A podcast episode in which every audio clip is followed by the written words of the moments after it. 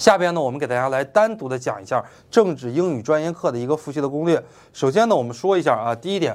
在明年的清明节之前，我们可以不复习政治，因为政治这门学科呢，相对来讲是一门比较简单的学科。简单到什么程度呢？你想考到六十分以下，比你考到九十分以上都要难。就是你想考低分，非常非常的难。但是呢，你如果想考高分啊，就更难了。一般同学的政治成绩都集中在七十分上下，上下五分左右啊，六十五到七十五分这个区间段，基本上全国占了百分之八十的中同学都集中在这样的一个分数段。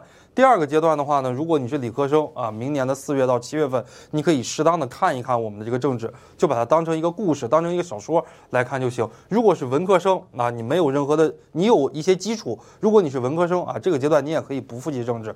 那么到了这一个阶段，我建议大家一定要开始复习政治了，因为这个阶段的话呢，我们可以听课啊，听暑期强化班，我们可以看书，看各个机构发的根据大纲编的书，我们可以刷题，刷一些真题或者说刷一些模拟题都是可以的。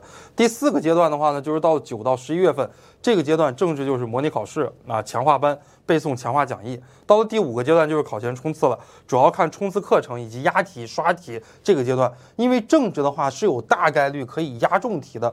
啊，政治的话呢，出题大题是比较好压的。为什么呢？因为我给大家举个例子，比方说政治考的几门学科，马原、毛中特、思修、史纲、当代世界经济与政治、形势与政策这样的几门学科。那么政治的话呢，马原部分啊，就考这个认识论，考辩证法，总共就考两大板块。如果一些老师编这个预测题，编四套、编五套，那么准能压住这几点。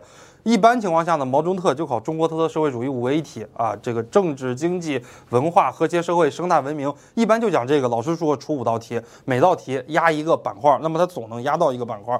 所以政治的话呢，相对来讲是比较好压题的。考前的话呢，也有很多考研辅导老师来压题。最后一个阶段呢，就是我们来进行各个机构背这个预测题啊，是在考前的两周到十五天这样的一个时间。下边我们给大家讲一下政治需要买的一些资料。政治的话呢，我强烈大家建议啊，最好是报个班。为什么呢？政治并不是说报班它有多么的高端啊，你能学到多么多么多少多少的东西，并不是这个样子的。政治报班可以帮你节省很多的时间，你可以有更多的时间来复习英语和专业课。那么政治的话呢，如果你报一个低端班，你跟买资料的价格其实是差不多的。如果你报一个高端班，有的高端班可以享受两年的服务。政治需要买的一些资料，首先呢叫做讲义啊。什么是讲义呢？政治考马原、毛中特、思修史纲、当代世界经济与政治、形势与政策，它跟你大学时候学的那个书它并不一样，因为各个机构根据大纲它是编了自己的讲义的。第二个板块呢就是要买历年真题啊，最近十年的真题一定要买来，后续来刷。第三呢，就是模拟题啊，你每看完一张讲义，然后呢，你就去刷一张的这个模拟题。第四的话呢，就是实时热点。政治的话呢，总共考六分的热点，这六分的话呢。